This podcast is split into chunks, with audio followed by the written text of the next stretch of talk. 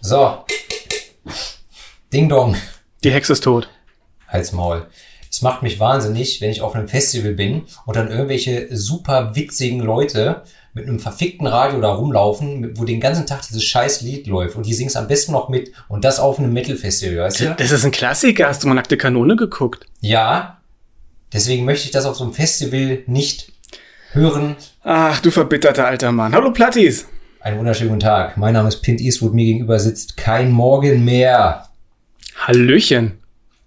Ich möchte trotzdem noch kurz die Anekdote zu Ende führen. Das Ja, war einmal ja. beim, bei meinem äh, geliebten Wolfszeit-Festival. Ja, da hätte ich zwei auf dem äh, Campingplatz hätte ich fast äh, umgeknüppelt, weil die da mit so einem scheiß Radio rumgelaufen sind, wo den ganzen Tag dieses scheiß Lied lief und die schön behindert mitgesungen haben. Das hat mich irre gemacht. Und dann werde ich nie vergessen, wie dann auf einem Wolfszeit-Festival, ob es dasselbe war, weiß ich nicht mehr. Aber ich und mein Kumpel Jonas, ne, Ehre geht raus, ihr wisst Bescheid. Wir standen in der zweiten Reihe und vor uns standen so zwei, keine Ahnung, lass sie 16, 17, 18 gewesen sein. Die haben die ganze Zeit Faxen gemacht. Und neben uns standen so zwei so Pi mal Daumen 50-jährige Metal-Typen und die Mhm. haben dann irgendwann die beiden Boys vor uns da äh, äh, sehr unsanft auf die, auf die Schulter getippt und gesagt, ihr sollt die Schnauze halten, wir wollen hier Metal hören. Sehr gut. Und dann war Ruhe im Karton. Ja, nee, also beim, bei der Musik ist. Nee, es war bevor es losging. Ach so. Aber nervt er trotzdem, okay. Ja. Hass macht sich breit. Hass schwappte über den Dude. So, Lirum Larum. Also, wir verfransen uns hier. Eine neue Episode Plattnerei, euer Lieblings-Erotik- und Musik-Podcast. Ja, my friend, wie geht's dir denn? Wir haben ja schon jetzt äh, uns äh, seit drei Tagen nicht gesehen. Drei Tage stimmt. Ja, mir geht's gut. Ein bisschen angespannt aus mehrfacher Hinsicht. Dazu kommen wir gleich. Wie geht's dir? Ja, es ist, es ist ein Wechselbad der Gefühle, aber im Moment gerade ist, ist okay, ist okay. Also erstmal vorneweg. Ja, Wir haben eben trainiert. ja, deswegen, äh, nee, schon vorher tat mir das Kreuz weh, aber egal. Mir nicht, dafür bin ich jetzt fertig. Und der Stirnnacken tut weh. Es tut alles weh. Deswegen trinken wir jetzt auch schön alkoholfreies Bier. Mhm. Prosit.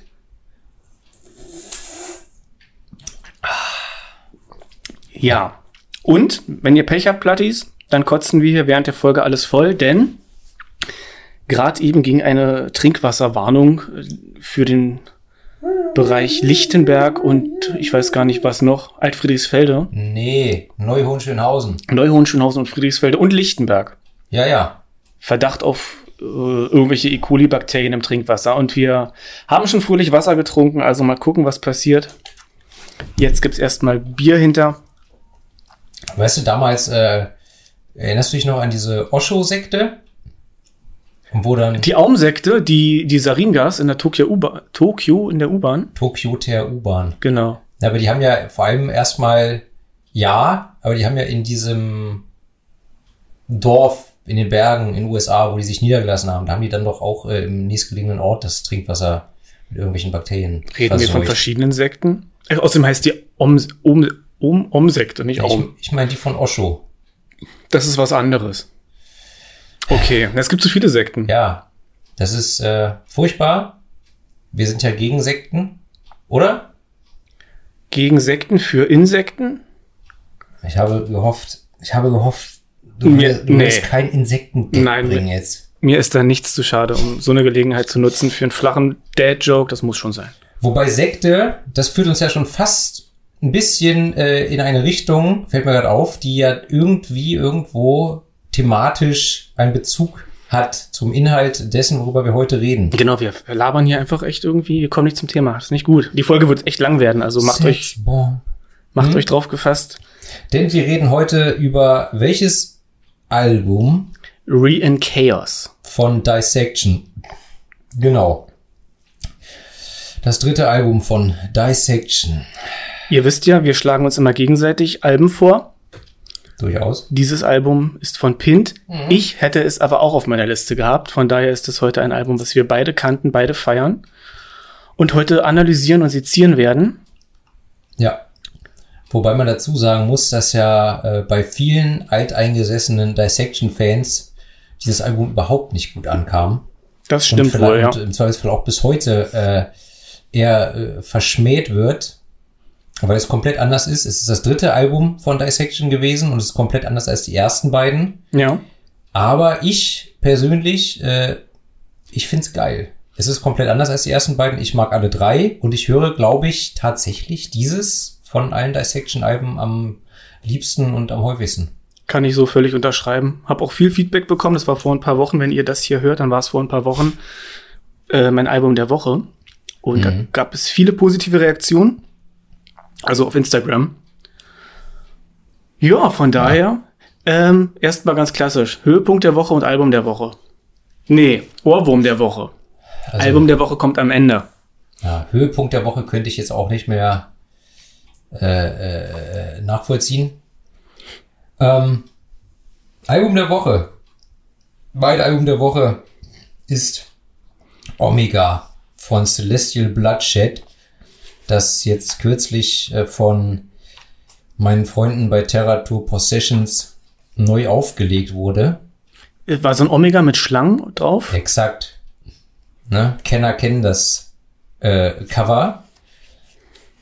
Ja, Celestial Bloodshed, auch eine norwegische Black Metal Band, die es nicht mehr gibt, seit der Sänger gestorben ist. Und ich äh, kann mich vertun, aber ich bin mir verhältnismäßig sicher, dass er von einem Freund versehentlich erschossen wurde. Mhm. Kommt schon mal vor. Wenn man so. Ich habe dieses Album irgendwann mal gehört. Ja, Daher kann ich das Cover auch, aber ich erinnere mich überhaupt nicht. Ja. Und Terra Tour Possessions, die haben halt dieses Album und äh, Cursed, Scarred and Forever Possessed beide neu aufgelegt in sehr, sehr schönen Digipacks. Also geile Mucke, geiles Artwork, geile Aufmachung, habe ich, äh, feier ich. Okay. Aber eigentlich wollte ich einen Ohrwurm der Woche ja wissen. Ohrwurm der Woche. Ja. Hast du nicht Album der Woche gesagt? Ja, aber eigentlich machen wir das Album der Woche am Ende.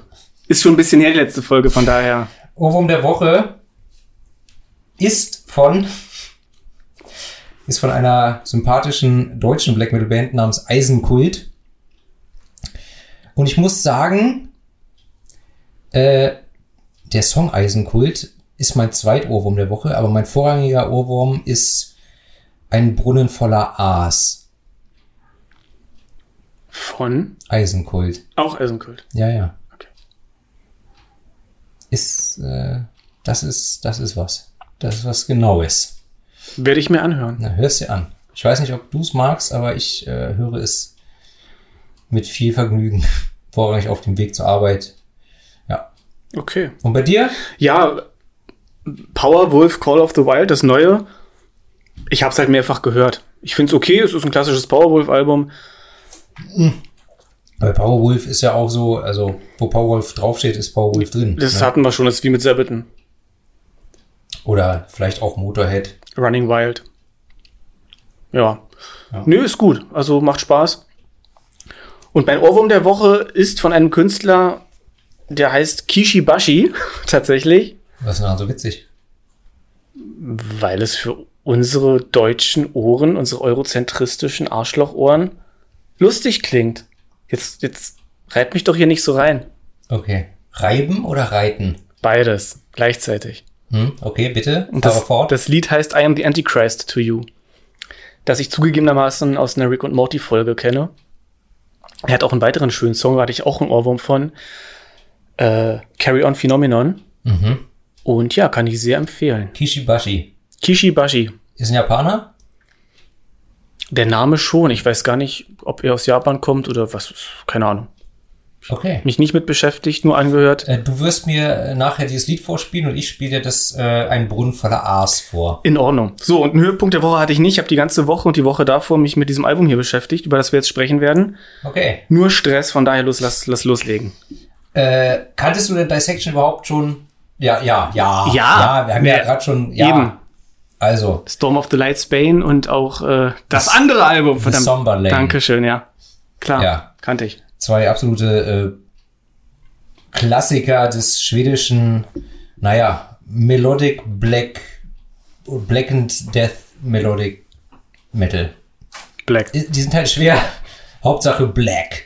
Ne, ist halt schwer einzuordnen. Ist es Death Metal, ist es Black Metal, es ist auf jeden Fall Melodic und sie kamen aus Schweden und ich habe es immer eigentlich unter Black Metal verbucht, aber sie haben ja ihre Musik selbst als Anti-Cosmic Metal of Death bezeichnet, was ja suggeriert, dass es Death Metal ist. Okay. Who knows? Ist genauso ein alberner Name wie das ganze mythologische Überwerk, aber gut. Also, Blackened Death Metal aus Schweden. Dissection 1989 gegründet von John Nödweit und Peter Palmdahl, die vorher schon zusammen in einer Thrash Metal Band äh, namens Sirens Yell gespielt haben. Hörst du eigentlich Thrash Metal? Ja. Okay. Äh, und dann haben sie ja irgendwie nach Auflösen von Sirens Yell eben Dissection gegründet, wobei sie da witzigerweise als Drummer auch den ehemaligen Drummer von Sirens Yell äh, dazu engagiert haben. Lange Rede, kurzer Sinn. Äh, nach ein paar Demoaufnahmen haben sie 92 bei No Fashion Records unterschrieben und 93 da ihr Debütalbum The Somber Lane hm. rausgebracht. Ich habe irgendwie immer im Gefühl, äh, also ich bilde mir immer ein, The Somber Lane wäre das zweite gewesen und Storm of the Lights Bane das erste, aber nein, The Somber Lane war das Debütalbum.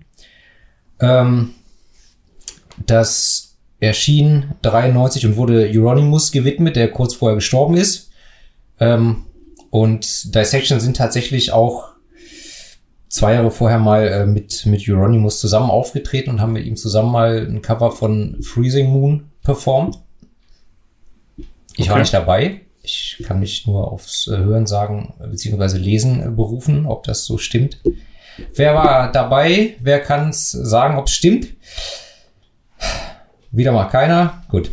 Also, 94 sind sie zu Nuclear Blast gewechselt, wo ja jetzt äh, Mayhem auch kürzlich hingewechselt sind, ja. wie ich meines Erachtens gelesen habe. Und ja, im November 94 ist Johann Norman als neuer Gitarrist eingestiegen. Das erwähne ich eigentlich nur, weil im Sommer 95 John Nödweit und Johann Norman dem neu gegründeten satanischen Orden MLO beziehungsweise Misanthropic Luciferian Order beigetreten sind, der ja einen direkten Bezug hat zu dem Inhalt des Albums, über das wir heute sprechen werden. Jupp. Ja, und der inzwischen aber Temple of the Black Light oder so heißt. Ganz genau. Ja, also.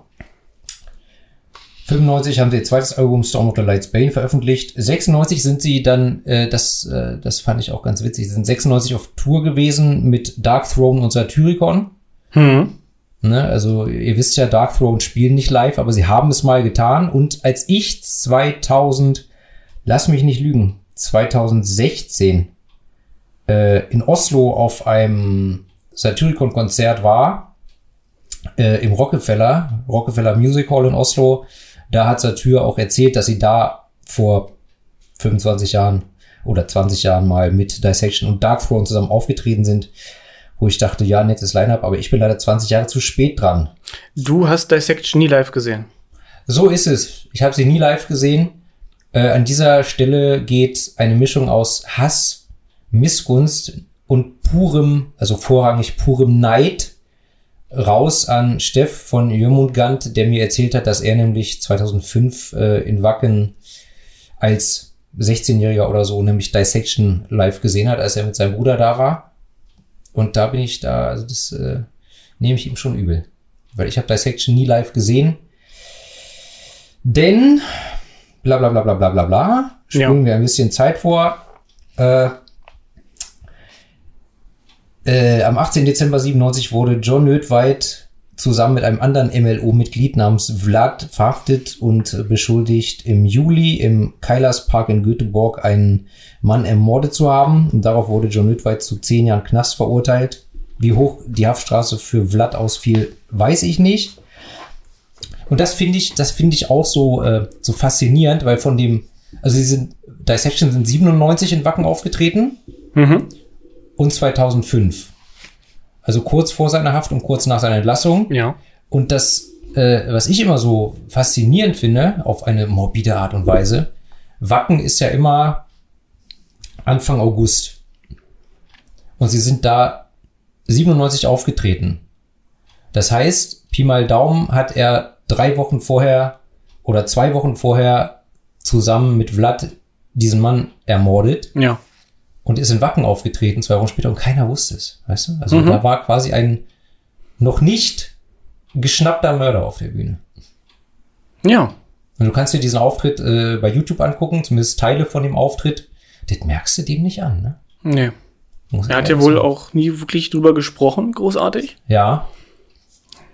Ja, jedenfalls saß der gute John Lithweit, der wurde zu zehn Jahren verurteilt, saß aber letztendlich dann halt nur sieben, siebeneinhalb, sieben Jahre ähm, im Knast. Und ja, als er dann wieder aus dem Knast rauskam, hat er Dissection wiederbelebt, allerdings in einer kompletten Neubesetzung ähm, mit Seth Titan als zweiten Gitarrist, der ja dann jetzt die letzten Jahre bei Watain gespielt hat, bis er da auch äh, wegen unangenehmem Auffallen aus der Band komplementiert wurde. Genau. Äh, mit Thomas Asklund als Drummer, der meines Erachtens vorher mal bei Dark Funeral gespielt hat.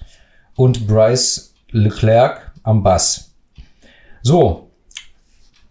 So viel äh, zum, zum, zum Vorgeplänkel. Und 2006 erschien dann das Album, Album, sag mal, das Album Re in Chaos, über das wir heute sprechen werden. Ja, Endlich! so. Jetzt bin ich dran. Erstmal einen Schluck hier von dem alkoholfreien Platt- Bier. Plattis, das wird heute so ein bisschen hin und her. Von Monolog zu Monolog. Macht euch drauf gefasst. Hefte raus, gut zuhören, mitschreiben. Es ist hier alles prüfungsrelevant. Ja, so ist das nämlich. Ich würde sagen, ich fange jetzt mal mit dem Albumcover an. Bitte, bitte. Und dann auch direkt in den ersten Song. Und dann erzähle ich was zum MLO und dem ganzen mythologischen Überbau. Da freuen sich schon alle drauf. Dafür habt ihr Eintritt bezahlt. Jetzt geht's los. Genau. So, Re in Chaos. Heißt so viel wie zurück ins Chaos. Das U wurde durch ein Omega, das ja auch ein Symbol für das Ende ist, ersetzt, also ganz raffiniert. Und ja, das Cover ziert ein Sternpolygon, ein Hendekagramm. Das heißt ein Stern mit elf Punkten, mit elf Ecken. Und die elf, die ist ganz doll wichtig. Da kommen wir gleich noch zu. Das Cover hat Timo Ketola gemacht. Das ist ein ja, Grafiker und Designer aus Finnland gewesen. Der ist 2020 leider mit 45 gestorben. Der hat relativ viel gemacht, ja. Darf ich kurz noch einwerfen? Ich Ja. habe das, glaube ich, gar nicht erwähnt. Äh, Sie haben ja dieses Album im April 2006 rausgebracht und im August 2006 hat John Nödweit sich das Leben genommen. Ja, kurz danach, genau. Und er hatte halt schon, als das Album rauskam, gesagt, sie spielen noch eine kleine Tour und dann lösen sie sich auf. Und er hat dann äh, halt sich, ja, hat Suizid begangen und neben seiner Leiche wurde wohl das Liber Acerate gefunden. So, jetzt fahre fort. In Ordnung. Ja, wo ich schon dabei bin, also dieses Hendekagramm äh, repräsentiert die elf antikosmischen Götter. Und was es mit denen auf sich hat, da kommen wir später zu. Timo Ketola, bei dem war ich, der hat Ja. ganz viel gemacht. Der hat das Opeth-Logo gemacht. Der hat auch diverse Buchcover gemacht und äh, ja, CD- CD-Cover für Titan Blood, Chapel of Disease, Despel Omega, Samsas Traum, Nikos Christos und ich glaube noch Dutzende andere. Der war fleißig. Und ja, der hat wundervolle, wie ich finde, schöne, sehr passende Illustrationen auch im Booklet selbst gemacht. Lohnt sich da mal reinzugucken. Ist, da Und auch, ist da auch zu jedem Song da ist, da ist zu jedem Zeichnung? Song Ja, eine ne? Illustration. Ich blätter gerade mal durch. Ich muss dazu Ja. sagen, ich muss dazu sagen, ich habe dem Guten kein Morgen mehr mein, meine Original-CD äh, vor Wochen zur Vorbereitung geborgt. Und nie wiederbekommen. Ja, und dementsprechend habe ich jetzt auch das Booklet nicht vor Augen. Aber Möchte- er hat's da drüben. Soll ich es dir über diesen langen Tisch rüberreichen? Nein, lass mal, du bist hier der, der Kunstbeauftragte. Insofern, wenn ich Fragen habe, melde ich mich. In Ordnung. Jo, soll ich einfach direkt was sagen zu den ganzen Zahlen und der 11, wo wir schon dabei sind? Klar. Also die 10 steht meistens für Vollendung, in diesem Fall für kosmische Vollendung. Die 10 Sephirot, das kommt aus der jüdischen Mystik, der Kabbalah. Da kommen wir später nochmal zu. Die, die Zahlen 1 bis 10 stellen halt verschiedene Stadien der Vollendung dar. Und dieser geschlossene Kreis, der hält das Chaos gefangen. Und ums Chaos geht's ja hier ganz viel. Und die 11, die geht darüber hinaus. Und die 11 symbolisiert eben auch diese antikosmischen Götter. Und daher die Zahl 11. Soweit erstmal dazu. Der erste Song, würde ich sagen. Der erste Song. der erste Song, äh, um nicht zu sagen, das Intro Mal wieder ein Intro. heißt Nexion 218 oder 218 oder Nexion 218. Wo wir gleich wieder, wenn man die Quersumme nimmt von 2, 1 und 8, na, was kommt da raus? Elf. Bingo. Ja, das Intro beginnt mit akustischer Gitarre, dann kommt eine Snare Drum dazu und spielt eine Art Marsch, wie ich finde. Ja. Das Ganze steigert sich dann mit E-Gitarren, mehr Drums, äh, Pauke, Bass und nach anderthalb Minuten geht's dann eigentlich schon über in den richtigen ersten oder in den ersten richtigen Song. So, aber möchtest du zu diesem Intro noch was sagen? Ja, ein paar Sachen würde ich dazu sagen. Mir gedacht. Zum einen, dieser Anfangssatz, diese magische Formel, Zasas, Zasas, Nasa, Tanada, Zasas, ist, äh, ja, das sind die, oder anders, das sind die Worte, um den Abyss zu öffnen, ja, den Abgrund, da kommen wir auch noch mal später zu, da, Bitte. ja, und ähm, das ist aus dem Lieber 418 von Alistair Crowley, da taucht er mal wieder auf, das sind die Worte, die der Dämon Kronson sagt, der, der Wächter des Abyss, Charles Bronson. kenne ich nicht. Nee. Egal. Jedenfalls Nexus, äh, ein, ein, ein, ein Nexion ist wohl ein magisches Portal, habe ich irgendwo gefunden. Und ja, ein Nexus zwischen den akausalen und den kausalen Ebenen. Und eben diese Formel soll diese akausalen Energie, äh, ja, beschwören. Ich habe mich bei der Recherche äh, auch oder beim äh, Studieren der Texte, da kam akausal öfter vor. Was soll das überhaupt bedeuten? Habe ich noch nie gehört. Dass die Gesetze von Ursache und Wirkung aufgehoben sind. Okay, ergibt Sinn. Und also da kommen wir dann auch gleich endlich zu. Damit ergibt dann alles einen Sinn. Also Ah, okay. ja, Habe ich das Album die letzten zehn Jahre falsch gehört, weil mir das Bewusstsein fehlte. Ich finde, man kann vorweg zwei Sachen sagen. Oder man kann eine Sache sagen. Dieses Album, finde ich, funktioniert auf zwei Ebenen. Das, daher mag ich es auch. Wenn man sich überhaupt nicht mit dieser Thematik beschäftigt, aber so ein bisschen in diesem ganzen Metal-Gedöns ist, sage ich mal, dann kann es zu entsprechend einfach Spaß machen. Sowohl musikalisch als auch textlich. Wenn man dann aber tiefer in die Materie einsteigt, mit der ich nicht so viel anfangen kann, aber ich habe mich halt mit beschäftigt, ist es nochmal eine andere Ebene, die man dann einfach, dann durchsteigt man es textlich natürlich noch ein bisschen mehr. Besteigt man's? Durchsteigt man es. Ah. Hm. Ja gut, Du bist ein Schwein. absolut. Gut, hätten wir das geklärt.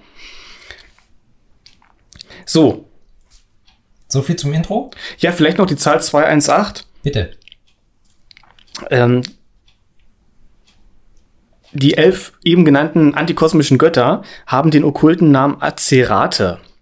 Und äh, der Zahlenwert dieser hebräischen Buchstaben von Azerate oder Azerate ergibt 218 und dann eben wieder die Quersumme, wie Pin schon sagte. Elf. Genau. Ja, Okay. also ist schon mal eine magische Beschwörungsformel, um das Album einzuleiten, um antikosmische Energien heraufzubeschwören. Und ich meine gelesen zu haben, dass die, die Texte und auch die Musik richtig regelrecht als Propagandawerk geschrieben wurden, um Leute für den MLO zu rekrutieren oder also, dafür. also zumindest, zumindest war Dissection offiziell das, das äh, musikalische Propaganda-Werkzeug des Ja. MLO. Das war die Propaganda-Abteilung. Genau. Na klar. Gut, der erste Ja. Song. Beyond the Horizon. Worum geht's? Ja, das wollte ich dich fragen. Das Verzerren der kosmischen Gesetze, das Erhellen des Universums durch das Löschen der Sterne. So habe ich das äh, dem Text über, äh, äh, entnommen. Also auch wieder Antikosmik, gibt's das Wort? Jetzt schon, ja, antikosmisch, na klar. Aber Antikosmik als Substantiv. Dann erfinde es jetzt Also ich einfach. habe das Wort Antikosmik erfunden und ich denke, in dem Song geht es um Antikosmik und das Anbeten der Schwärze. Und da kommt auch wieder öfter die Elf drin vor. Ja, Genau, erstmal vielleicht hier mal ein bisschen der Reihe nach. Das ist ein schneller, stampfender Song. Der Einstieg auch genauso. Ja, also wir haben hier eine schnelle Nummer. ja, heavy, schnell, düster, Klassischer Aufbau mit Gitarrensolo irgendwann später noch drin. ab und zu auch mal eine Double Bass Ja. Drum, die man hier nicht so oft hat auf dem Album. Genau. Ja. Ja, man, man merkt, man merkt halt auch sofort, äh, dass es halt kein Black Metal mehr ist. Es ist einfach düsterer Heavy Metal, bin ich der Meinung. Es ist kein Black Metal. Nee, nee, nee düsterer Heavy Metal Ne, trifft würde ich sagen. So. Das ist ja das, was viele alte, alte Dissection-Fans dann angekotzt hat, aber uns nicht. Genau. Und ich würde jetzt einfach, dann habe ich es auch hinter mir und ihr auch, mal ein bisschen was zur Mythologie erzählen. Sonst bringt die Analyse hier einfach nichts. Beziehungsweise ich kann dann natürlich einzelne Sachen analysieren, aber wenn der Überbau fehlt, ist blöd irgendwie. Ich bitte drum und hol mir derzeit ein Bier. Komm, mach. So. Also, der Temple of the Black Light, ehemals MLO, Misanthropic Luciferian Order, ist ein magischer Orden, dessen Weltanschauung selbst betitelt als Chaos-Gnostizismus oder antikosmischer Satanismus bezeichnet wird. Der Tempel sucht bzw. strebt laut eigener Aussage nach dem wahren Licht Luzifers mit Hilfe des Studiums der Entwicklung und der Praxis aller Formen von dunklen. Das hast du mir hier in meinen Text gequietscht. Sprich doch weiter. Das hört man doch. Ich mach den Satz jetzt nochmal. Authentizität. Meine Fresse. Der Tempel sucht bzw. strebt laut eigener Aussage nach dem wahren Licht Luzifers mit Hilfe des Studiums der Entwicklung und der Praxis aller Formen von dunklen, gnostischen und satanischen Systemen. Die Mitglieder glauben an das kosmische Chaos bzw. das ursprüngliche Nichts, ja, Pint, Ja. welches der Schöpfung des Kosmos vorausging und für sie die ultimative Wahrheit darstellt. Wo sie also im, Prinzip, äh, im Prin- Zweifelsfall ja, im Prinzip wieder hin möchten. Ganz genau, da wollen sie wieder hin. Und diese ungeordnete und chaotische Dunkelheit ist zeitlos und hat unendlich viele Raumdimensionen und ist akausal, da haben wir es. Das heißt, nicht gebunden an die Grenzen von Ursache und Wirkung. Okay. Erinnert mich ein bisschen an, an das Chaos von Michael Moorcock. Da bin ich nicht mit äh, vertraut. Macht nichts. Ja, und der Kosmos, also unser Universum hingegen, ist nach ihrer Auffassung die Schöpfung eines Demiurgen, eines falschen Gottes. Aber kein du zynischer und attraktiver Ausbund an Weisheit, höre ich euch sagen. Das hatten wir doch schon mal. und ja, richtig. Den Begriff des Demiurgen hatten wir schon in der Abrahadabra-Folge. Demoborgia. Genau, ab Minute 34. Könnt ihr noch mal nachhören.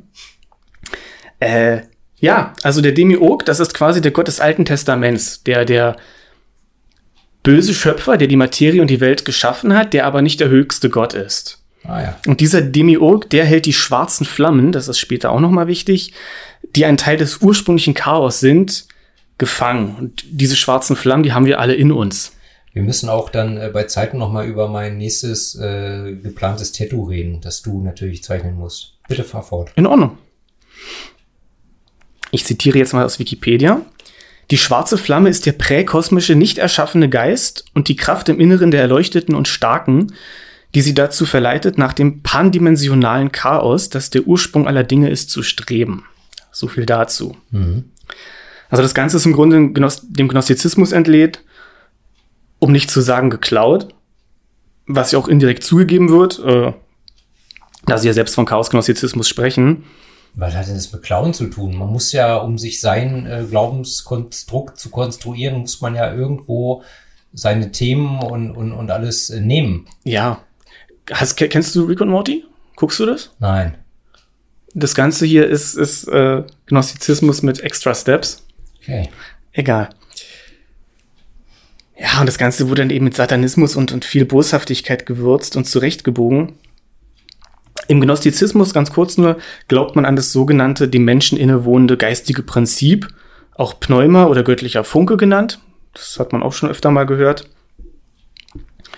Und ja, eben im Gnostizismus schuf auch dort der Demiurg die sichtbare Welt und den minderwertigen fleischlichen Menschen. Ja, also Materie ist erstmal schlecht und in der Materie ist dieser göttliche Funke gefangen. Okay. Bei den MLO-Leuten dann eben die schwarze Flamme. Ähm, ja, und der Demiurg vermisch, vermischte dieses göttliche Pneuma nach der Auffassung der Gnostiker mit der bösen Materie. Und die Lösung des Menschen liegt in der Gnosis. Der Begriff kommt auch häufiger hier in den Texten vor. Das heißt, Erkenntnis seines kos kosmischen Geschicks und der Göttlichkeit seines eigenen Selbst. Und der Loslösung von der bösen Materie. Ah. Darauf habe ich gewartet. So, und zurück zum Tempel. Das Hauptziel ist daher die Befreiung der schwarzen Flamme, die auch schwarzer Drache genannt wird. Und dieses Erwecken und Befreien, das soll durch das Erlangen von besagter Gnosis, also von diesem Wissen erreicht werden. Und äh, das geht eben durch Studium und Praxis diverser okkulter Systeme und Magie. Dabei fällt mir gerade ein, ich hatte, oder habe ich noch? Ich muss mal gucken. Ich hatte mal, glaube ich, äh, von Acrimonious ein Album, das hieß Eleven Dragons. Auch Black Metal. Das ist bestimmt auch ein Bezug. Ja, und Behexen haben auch einen Song, dessen Namen ich gerade vergessen habe, wo auch ganz dolle Parallelen drin sind zu, zu Elementen hier raus. Ah, nun gut. Mhm. Oh, mein anderes alkoholfreies Bier ist nicht nur warm, es läuft gerade über. Ja. Aber es ist live hier. So, dieses Wissen, was ich gerade hier erwähnte, um Gnosis zu erreichen, wird auch die Fackel Luzifers, das Feuer des Prometheus, das Gift von Tanninsam oder das rauchlose Feuer von Taifun genannt. Aber auch der Stein der Weisen. Ach, guck. Das heißt, der MLO nimmt einfach aus allen überlieferten okkulten Systemen irgendwas und macht sich zu eigen. Mhm. Das gilt auch für den Drache. Alles beim MLO oder beim Temple of the Black Light ist im Zweifelsfalle ein Drache. Ja. Also, so. Und im MLO werden drei Pfade eingehender studiert. Das ist die Klifotische Kabbalah. Das heißt, die Kabbalah, das ist, wie vorhin schon erwähnt, die mystische Tradition des Judentums, was auch Madonna zum Beispiel äh, Ja, sich mit beschäftigt. Ja. Was klifotisch ist, kommen wir später dazu. Das ist quasi die Gegenseite davon, die böse Seite. Wie sollte es anders sein? Dann der sumerische Chaosgnostizismus, also eine Mischung aus erwähntem Gnostizismus und sumerischer Mythologie und drakonischem Setianismus. Heißt, soweit ich es verstehe, ich bin auch nicht allwissend, die haben sich beim Temple of Set, das könnte dir was sagen. Das Ja. ist von Michael Aquino, Hm. einen, naja, wie soll ich sagen, eine Fortführung vom Lavation Äh, Satanismus. Aquino war ja ein, äh, ja, also der, der ist halt aus der Church of Satan von LaVey ausgestiegen und hat dann den, was du gerade gesagt hast, Temple of Set so Oder- gegründet. oder Seth, Ja. TH, also der ägyptische Gott. Ja. Ja, da kommen wir im sechsten Song noch mal zu. Okay, wir sind doch erst bei einer halben Stunde. Ja, aber hey, ne? Ja, ey, wir haben uns beide vor, vorher auch geeinigt, heute machen wir, heute wird lang Ja, einfach. I don't give a fuck. Genau, und ähm, das magische, die magische Philosophie des Ordens ist darauf ausgerichtet, und das ist jetzt nochmal durchaus interessant, Disharmonien und Chaos in die Schöpfung zu bringen und das Universum somit zu seinem Ursprung, dem ursprünglichen Chaos und der grenzenlosen Dunkelheit zurückzuführen. Und ja, zusammenfassend lässt sich halt sagen, dass sich dieser Tempel gegen alles richtet, was zur Schöpfung gehört. Das heißt also auch gegen die Menschen selbst, aber eben auch ihre Werte, moralische Normen, Gesetze und gegen die Gesellschaft. Dazu weiß nicht, ob du noch was sagen willst, aber es gibt eine, Ableger, eine Ablegerorganisation, wo ich gerade den Namen vergessen habe. Irgendwas, Wo- Wolf's Legion, kann es sein? Oder Werewolf Legion? Na, jedenfalls Biker, Rocker, die diverse Verbrechen begangen haben, Erpressung, Körperverletzung etc. Das ganze Ding ist einfach ideologisch unglaublich nihilistisch und sozialdarwinistisch. Und mit, nicht zu sagen auch terroristisch. Von der Ideologie her, ja. Also ihr wisst jetzt ungefähr, worum es inhaltlich geht und was für Gefilde wir uns jetzt gleich begeben werden weiterhin. Genau. Also vielleicht sollte ich dann, sollte ich dann irgendwann, wenn ich dann doch, also als, als ich noch zur Schule ging, hat meine Mutter immer gesagt, ich soll später mal Lehrer werden. Oder ich könnte Lehrer werden. Vielleicht fange ich doch an als Lehrer an so einer, an so einem Mädcheninternat oder so. Mache ich Englisch und Musik und dann frage ich das alles ab. So. Gehen wir jetzt äh, zum dritten Track? Also zum zweiten richtigen Song oder wolltest du zu Beyond the Horizon noch was sagen? Jetzt würde ich noch ein bisschen was zu dem Song sagen wollen. Mach mal. Okay. Wir haben ja Zeit. Also diese ganzen magischen Formeln, die in dem Text drin vorkommen, sind zum Großteil hebräisch, meistens Substantive. Ich habe nicht zu allen Übersetzungen gefunden. Beyond the Horizon, es geht wie gesagt um das Chaos und um die Rückführung zum Chaos. Ähm, ja, interessant ist eben vielleicht noch dieses 11 to kill the 10, was ich vorhin schon meinte. Zehn Erzengel oder zehn Sephiroth oder auch zehn Archonten oder ich glaube, hier wurden sie zehn Äonen genannt. Das sind quasi Abstufungen von diesem Demiurg. Ja. Man muss sich die Schöpfung immer als eine Art ein Ausströmen vorstellen. Ich mach's heute nicht ganz so kompliziert, aber das Och, du. ist also nicht noch komplizierter. Mir fällt schon auf. Ja, ja, ist heute sehr simpel. Und die elf bösen antikosmischen Götter, Komm jetzt, um die zehn Erzengel zu killen. genau. Man muss sich das so vorstellen, es gibt dieses Urchaos, was vor der Schöpfung war. Und dieses Prinzip, dieses akosmische Prinzip, was alles wieder in diesen Urzustand zurückführen will, das ist für den Tempel Satan und auch Luzifer Ja, und alle anderen, die damit reinpassen. und das ist das Ziel. Genau. Und diese elf dämonischen Götter, Aha. Pipapo, das Dämonen. sind, ja, das sind eben auch so Ausformungen davon. Ja. Okay. Man kennt es von der sumerischen Religion Tiamat und ihre, und ihre Kinder. Kennt man. In Ordnung. Das ist schön, dass wir es geklärt haben. landläufig bekannt. Ja, schön. Also ihr wisst schon mal, worum es im zweiten Song geht. Ne? Äh, kommen wir zum dritten jetzt? Oder? Ja, reicht jetzt. Der dritte heißt Starless Eon. Ähm, zu dem Song gab es meines Erachtens auch vorab ein äh, Musikvideo. Oder was heißt vorab? Es gab zu dem Song meines Erachtens auch ein Musikvideo. Genau, wo die vor schwarzem Hintergrund. Ja, ist relativ simpel gehalten, ne? Aber ich habe ich hab gelesen, es ist interessant, dass die haben das rückwärts abgespielt oder rückwärts Rückwärts aufgenommen. aufgenommen. Mhm. Wie bei Twin Peaks in dem roten Raum. Ja. Also müssen wir uns noch mal ähm, jedenfalls gab es zu dem Song ein Musikvideo und wenn ich mich nicht ganz doof äh, täusche, ist das Video auch äh, auf der CD. Also wenn du die in deinen Computer schiebst, kannst du das Video auch angucken. Ah, okay. Auf so eine Enhanced C CD. Ich weiß nicht, ob du dich erinnerst, 1997, Wu-Tang Forever Nein. vom Wu-Tang Clan. Doppelalbum.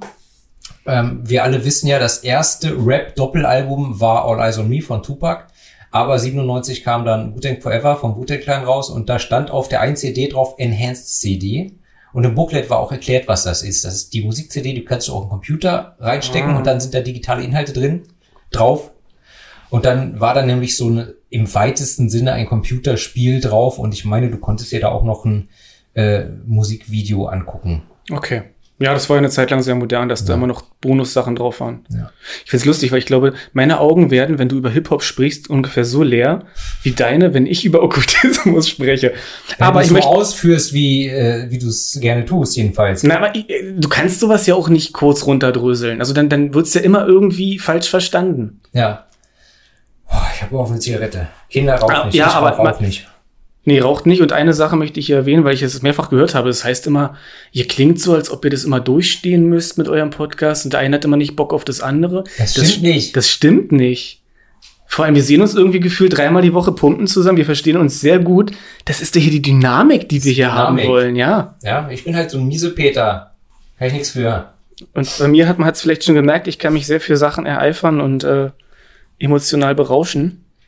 Also, Starless Eon. Noch so ein Knaller. Wieder schön straight on. Wobei ich sagen muss, äh, ja, vergleichbares Tempo, ähnlicher Groove wie Beyond the Horizon. Also theoretisch könnte man sagen, dass Beyond the Horizon fließt so weiter in diesen Song. Also es ist hier unterm Strich ein bisschen ruhiger und minimalistischer instrumentiert, aber relativ ähnlich vom Groove. Ja. Absolut, ja, die ähneln sich stark. Nach zwei Minuten gibt's dann noch so einen Break und dann kommt noch eine Passage mit Akustikgitarre. Die ist hier sowieso immer mal wieder gerne eingesprenkelt, was ich aber ganz, ganz nice finde. Und ja, dann kurzes, stabiles, aber unspektakuläres äh, E-Gitarren-Solo und dann wird weiter geknüppelt. Ja. Genau.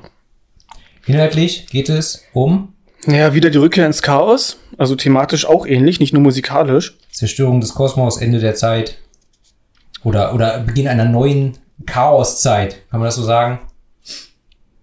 Nein, weil dieses Chaos, was vor dem Kosmos war, da gibt's keine Zeit. Entsprechend kann man noch nicht sagen, eine Zeit danach oder eine Zeit davor. Ausgekocht. Die Sache ist halt, ich versuche es nicht zu kompliziert zu machen, aber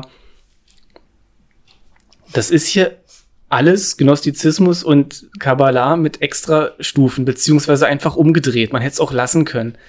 Das ist total albern in vielerlei Hinsicht. Diese, und deswegen finde ich es interessant, der Gnostizismus und das jüdisch, die, die jüdische Mystik, da sind Jahrhunderte von, von überliefertem Wissen und da haben sich Leute hingesetzt und drüber nachgedacht, wie die Welt und das Universum funktioniert, bevor es Wissenschaft gab. Einige kabbalistische Modelle, wie der Kosmos entstanden ist, decken sich tatsächlich sogar mit wissenschaftlichen Vermutungen, mhm. von wegen, dass sich alles zu einem Punkt verdichtet und ausgedehnt hat und ja. Und hier wurde sich da halt einfach dran bedient und vieles umgeändert und sich zurechtgebogen, dass man irgendwie diesen Nihilismus mit rechtfertigen kann und diese okay. Misanthropie. Okay.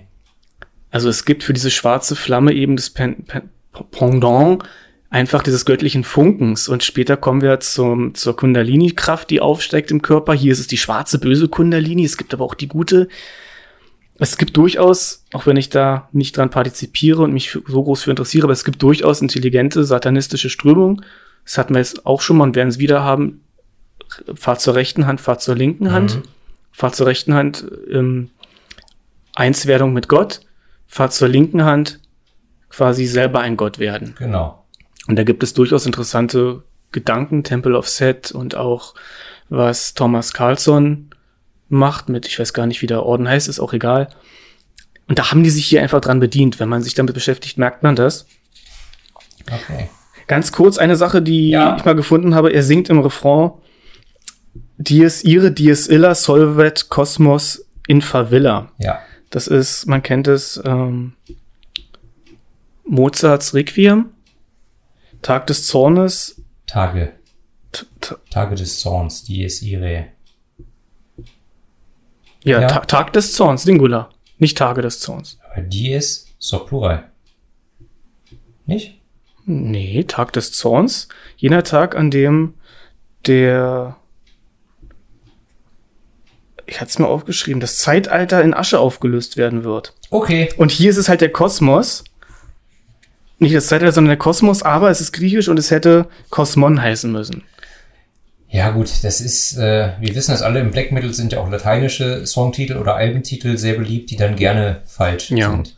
Gibt eine schöne Seite, hatte ich schon mal gesagt, Heavy Latin, da habe ich das auch her, so ich habe es jetzt hier nicht selber dekliniert. Schön wär's. Ja, und der Text ist voll mit eben Anspielungen auf die, auf die, die Clifford, die, mhm. die Clip, Clipot, die Clifford, die Schalen Ach, auch wieder aus der, aus der Kabbala, die Gegenwelten. Vielleicht komme ich später noch mal zu, dann nicht. Wir schauen mal. Ja. Gut. Was das zum dritten Song oder fehlt noch wichtiger Input? Weiter unten im Text gibt es diese Anspielung auf Tiamat. The Dragon Mother will then resurrect and enters Cosmic Dream. Tiamat wurde, das waren die Urschlange im Salzwasser, ihr Mann der Süßwasser Dämon, Drache war Apsu und die wurden getötet, beide von Marduk. Was ganz lustig ist, weil das sind alles auch Namen von, von Metal-Bands. Absolut. Der Sohn von Tiamat war Kingu. Blood of Kingu ist auch eine Metal-Band. Und Fun Fact, äh, Tiamat, Marduk, äh, Tiamat und Marduk äh, kommen auch beide aus Schweden. So wie der Section. Cool. Gibt's auch, gibt's auch eine Band, die Apsu heißt? Ja, aber es sind Amis. Wobei es gibt bestimmt mehrere, die Apsu heißen. Na, dann müssten die einfach mal alles zusammen auftreten. Hm, bis auf der Section, die gibt's ja nicht mehr. Ja, die haben ja auch keinen Namen aus der griechischen, aus der sumerischen Mythologie. Bingo, kein Problem. Machen wir, organisieren wir. Irgendwann, vielleicht. Okay, es ist hier wie in der Behemoth-Folge, hier ist alles rot, ich habe noch mehr Infos. Lassen wir jetzt erstmal. Ja, kommen wir zum nächsten Song. Genau, Black Dragon. Black Dragon, kann ich auch gleich äh, sagen, ist mein Lieblingssong auf dem Album. Echt, ja? Ja. Wo, Obwohl es so eine Mittempo-Nummer ist. Ist einfach geil. Der ist nicht schlecht, also ich finde ihn auch gut. Beginnt mit Akustikgitarre, dann äh, schleicht sich die die E-Gitarre langsam ran und ja, dann, dann fängt John wieder an mit satanischen Beschwörungen. Im Zweifelsfall wieder dem lieber Azerate entnommen, was ja wohl, also das Buch hat ja wohl hier der Frater Nemidal genau. geschrieben, der sozusagen der Anführer vom MLO ist oder war. Genau, und der hat auch zusammen mit John die Texte geschrieben. Das haben wir noch gar nicht gesagt. Genau. Von daher ist das ganze Album ist halt, ja, letztendlich MLO-Propaganda. Ne? Ja, also. Akustikgitarre, E-Gitarre, satanische Beschwörung. Und dann kommt ein äh, sehr cooles Gitarrensolo dazu. Und das ist einfach eine geile Heavy-Metal-Nummer. E-Gitarre mit Akustik gepaart, finde ich sowieso cool. Groove, Double Bass, fiese Lyrics. Also im, mit ein perfekter Mittempo-Metal-Song. Ich finde ihn geil. Nicht zu komplex, trotzdem technisch, eingängig, heavy. Ja, mein, mein, mein, mein Favorit von dem Album. Kann ich nicht anders sagen. In Ordnung. So, ich muss jetzt mal ein bisschen gucken, das ist hier alles sehr unbequem. Sprechen Podcaster darüber, wie sie sitzen und wie unbequem das manchmal ist, wenn man das im Kopf direkt im Mikro haben muss? Ist das unprofessionell, Die Pint? seriösen machen es nicht, die coolen machen es. Sehr gut. Richtige Antwort. So, es geht um Drachen. Alles ist Drache. Alles. Und das, Kinder, wird dann auf dem zweiten offiziellen Plattenerei Merch-Shirt draufstehen. Alles ist Drache. Das ist super. Ich, ich stelle stell mir, das- ich stell mir das vor, weißt du, wie John morgens in die Küche kommt, Kühlschrank auf, Eierkarton rausnehmen, Drache! Dracheneier. Geht ins Bad, Klodeckel hoch, Drache! Überall Drache! also, Tohu Tehum Telitan, Leviathan Taniva Taninzam. Ich glaube, ich habe gerade irgendein akosmisches Tor geöffnet. Ja, macht nichts. Tohu, man kennt es. Tohu Wabohu. Absolut. Die Leere, die Öde. Tehom, der Abyss, also der Abgrund. Mhm. Aber eben nicht einfach nur irgendeine Felsspalte, ein Loch. Möchtest du bei Spalte und Loch was sagen, Pint? Nö, wieso? Ach, du guckst so. Bin ich Ähm, Bergsteiger oder was? sondern der metaphorische, der, der, der esoterische Abgrund. Am Lebensbaum auch Darth genannt. Ah, Teli, der Drache, das Krokodil. Tan, auch Drache, anderer Name. Taniniva ist ein blinder Drache. Und Taninsam ist das Giftkrokodil. Beziehungsweise, laut dem Liber Azerate, die Frau von Satan.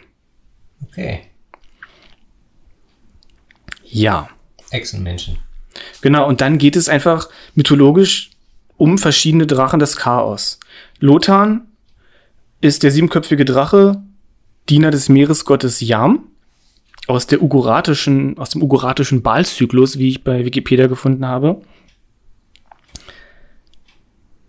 Apep im nächsten, im nächsten Vers ist ja, Apophis, ein altägyptischer Drache, die Verkörperung der Auflösung und des Chaos. Und der Widersacher von Maat oder Maat. Ich Mhm. weiß manchmal nicht genau, wie es gesprochen wird. Vielleicht sind ja Ägyptologen unter euch. Ja. Jormungand kennt man, äh, nordische Mythologie. Ja, die Schlange, die den, den Erdball umkreist. Genau. Twilight Prophecy wird hier genannt, Ragnarök, ganz klar. Ganz klar. Dann kommen wir zu Tiamat, die hatten wir schon. Ja, und dann fängt der Refrain wieder an mit diesem wunderbaren magischen Text, der letztlich ein Schlüssel zur Erweckung des, des Drachen äh, im sowohl inneren als auch äußeren Abyss sein soll. Ja. Sehe ich genauso. Ja, ansonsten ist dieser, dieser Song, war ja, also ja, ist mehr oder weniger eine Aufzählung und Anpreisung dieser ganzen verschiedenen Drachen, Drachen, Schlangen, Echsen, Dämonen. Was insofern jetzt unabhängig vom MLO interessant ist, einfach aus kulturwissenschaftlicher Sicht, weil in allen möglichen Religionen immer wieder gleiche Motive auftauchen. Ja. unabhängig voneinander über verschiedene Zeitalter, auch wenn die keinen Kontakt hatten. Zum Beispiel, nur ganz kurzer Exkurs, aber fand ich interessant, diese Geschichte, die ich erzählt habe, dass Tiamat, äh, nee, dass Ki- ihr Sohn Kingu, Ja. ich hoffe, ich rede kein Blödsinn, Tiamat oder Kingu, jetzt weiß ich es zum Beispiel nicht mehr, die wurden halt von Marduk zerteilt und aus der oberen, äh, aus einem Teil wurde der Himmel geschaffen, aus der anderen Hälfte die Erde. Okay. Einen ähnlichen Schöpfungszyklus gibt's einfach bei den Azteken. Mhm. Und man kennt Ymir, den, den Riesen aus der germanischen Mythologie. Gleiche Geschichte. Aus dem wurde, aus dessen Körperteilen wurden, wurde auch die Welt geschaffen. Mhm. Wobei es Theorien gibt, dass die alten Germanen da mal irgendwann Kontakt hatten mit, mit Leuten so aus, aus der Region. Die Wikinger halt. Ja, und nee, andersrum, dass die die besucht haben, auch zum Thema, woher kommen die Runen. Aber das ist jetzt eine andere Schublade. Ja, bitte. Ja. Für mich Also- auch sechste Stunde. Ja, jetzt noch mal aufpassen. Es geht um Mädels. dein Abitur. Ja, komm, hier. Fräulein. Los, komm. Mit einem 3, 3 8 Abi, da kommst du nicht weit. Ey, ko- 3,4, okay? Bitte. Ach so, es war jetzt mehr so generalisiert. Mach. Ja, nee, fertig. Ach so. Gut, also Black Dragon, mein Favorit auf dem Album. Deiner nicht? Nicht mein Favorit. Okay. Ich warte ab und bin gespannt. Fünfter Track, Dark Mother Divine. Fängt langsam schleppend an, äh, dann geht wieder die Kombi Akustikgitarre und Snare los. Dezent eingestreute E-Gitarren und dann, äh, ja, dann äh, heißt es Knüppel aus dem Sack, stampfende Drum-Gitarren-Kombi. Auch wieder etwas zurückhaltender komponiert, aber auf diesem Album finde ich sowieso, also ich finde es musikalisch geil, aber am Ende des Tages, ja, glaube ich, liegt bei diesem Album einfach der Hauptfokus auf den Texten, auf den Inhalten. Anders als sonst bei Black Metal, wo du ja eh oft dann den Text nicht wirklich verstehst. Da ist halt der Fokus auf der, auf dem Gesamtklang. Ja, Und hier geht's glaube ich, schon sehr um die textlichen Inhalte. absolut. Also eben auch, ja, wie du sagtest, das ist ja verständlich. Ja. Aber musikalisch, auch was du eben meintest, hast du hast du es gesagt, militärisch eben?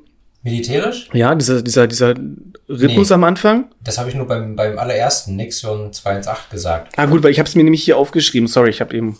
Hey, no problem, cuz. Und dieses militärische, ich kann es nicht anders formulieren, diese, diese Art, wie getrommelt wird, das passt ja auch dazu, dass es eben sowas Propagandistisches hat. Das stimmt. Und das hab ist, also die Hälfte dieses Albums, du hast das ja nun auch schon mitbekommen, ist in meiner Sport-Playlist. Das feuert einfach unheimlich an. Also die, die Songs sind klasse. Wir reden zwar jetzt hier wirklich primär über die, über die Inhalt, über den Inhalt, über die Texte, aber ja, musikalisch einwandfrei. Ja, Dark Mother Divine. Um wen geht's? Bestimmt um äh, einen Drachen oder eine Schlange, einen Schlangendrachen. Eine Drachenschlange. Ja, auch. Ja, also um, um Lilith, die erste Frau, oder Lilith Ja. im Englischen, die erste Frau von Adam. Jedenfalls dann zu späterer Zeit. Ja, wurde sie in der jüdischen Mystik als erste Frau von Adam eingeführt, die so wie er geschaffen wurde und nicht aus seiner Rippe mhm. und also auch aus Leben wie er, aus Erde, aber der Teufel hat reingespuckt. Tja, Das hat in ihr diesen, diesen, dieses Rebellische äh, verursacht und deswegen wollte sie sich nicht fügen, nicht unten liegen beim Sex und wurde daraufhin von dem alten weißen Mann aus dem Paradies verbannt. Und da sie nie von dem Apfel gegessen hat, ist sie eben auch unsterblich geblieben und dann langsam zu einem Wüstendämon geworden. und aus Elefantenfüßen machten wir Aschenbecher. Das, wo ist denn das her? Weiter. Okay, Ja. Kulturhistorisch, Kolonialzeit und so weiter. Du weißt schon. okay. Ja, Lilith war ursprünglich ein sumerischer Dämon, ähm, Lilitu. Und die wohnte im Weltenbaum. Und da haben wir es schon wieder. Dieser Weltenbaum ist genauso wie der, der dann ein paar hundert, wenn nicht sogar tausend Jahre später bei den Germanen auftaucht. Mhm. Also alles gegenseitige Durchdringung. Ja, Befruchtung sozusagen. Ganz genau. Ja. Finde ich gut. Free Love, Free Sex. Ja, und wie gesagt, alles ist Drache. Hier wird sie auch als Drache dargestellt. Ich werde mit dem nächsten. Nein, egal. Ja, also wie gesagt, Lilith hatten wir gerade. Dann kommt im Refrain Taninzam. Das ist die weibliche Spiegelung von Satan. Aha. Jedenfalls laut dem Liber Azerate. Sie ist die Frau von Satan und Taninzam ist eine alte Frau. Und der andere Aspekt ist Namar. Das ist die junge Lilith. Ah,